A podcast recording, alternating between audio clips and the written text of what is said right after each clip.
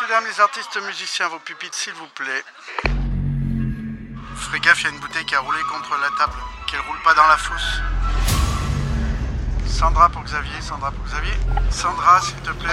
Il y a eu un, un accident, ouais. Coup de théâtre à l'opéra. Épisode 8. L'accident de fin de carrière.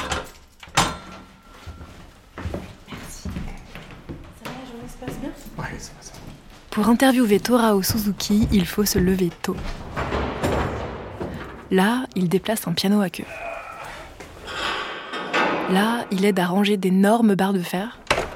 Merci. Et là, il verrouille des caisses de transport. Mathieu, j'ai éteint le console là-bas. hein. Attention les pompiers qui traversent.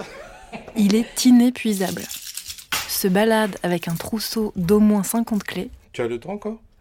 Et connaît tous les recoins flippants de l'opéra. Alors, on va aller là. Là, on monte.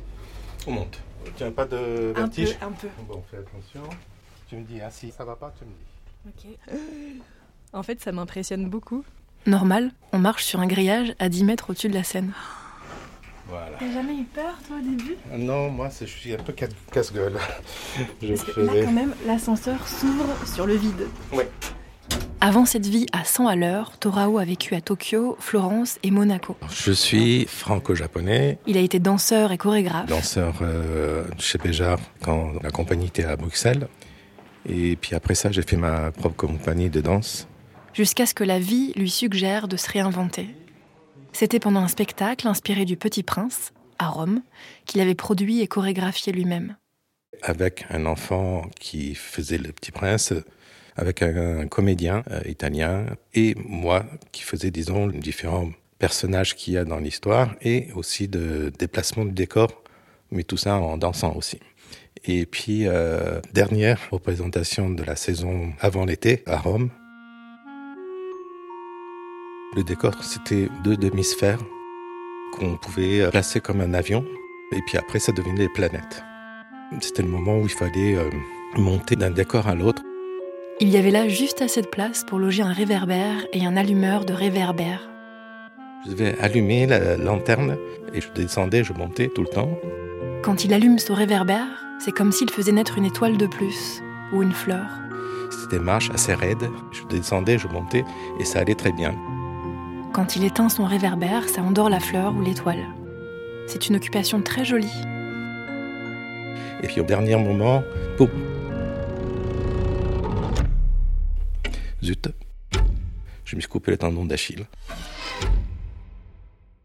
Et à sa réception, 45 degrés de, de descente, quoi. Donc j'avais plus de contrôle du pied.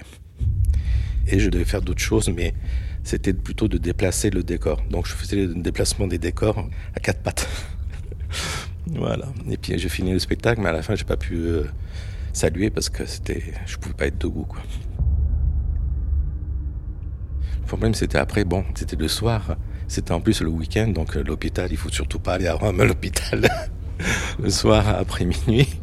Donc euh, voilà, je, suis rentré chez moi, accompagné heureusement. Puis après, euh, deux jours après, je suis allé voir un spécialiste et puis voilà. Et je crois savoir que ton spécialiste, il avait un nom bizarre. Ah oui, le, le docteur s'appelait Taliaboué, ça veut dire le bœuf qui coupe. Mais bon, il a bien fait l'opération et tout. Ça a mis quand même euh, un an en plâtre. Au moment où j'ai enlevé le plâtre, c'était une horreur parce que j'étais, les pieds étaient complètement sans muscles et puis c'était gonflé. Donc j'ai mis euh, six mois de récupération de toutes mes capacités. Après, il y avait quand même une différence de, de longueur des tendons. Donc les sauts que je faisais, les tours en l'air et tout ça, j'étais toujours légèrement déséquilibré. Donc je ne pouvais pas continuer. Je me suis recyclé en régisseur de, de ballet, de maître de ballet. Et de là, je suis devenu euh, régisseur général. Mais euh, ça va, c'est pas, pour moi, c'est pas un problème vraiment. Tu l'as accepté. Ah oui. Physiquement, on sait qu'à un moment donné, on peut plus danser. euh, donc, euh, bon, c'est des choses qui arrivent, quoi. C'est arrivé à moi aussi. Coup de théâtre à l'opéra. Des histoires courtes, de longs moments de solitude.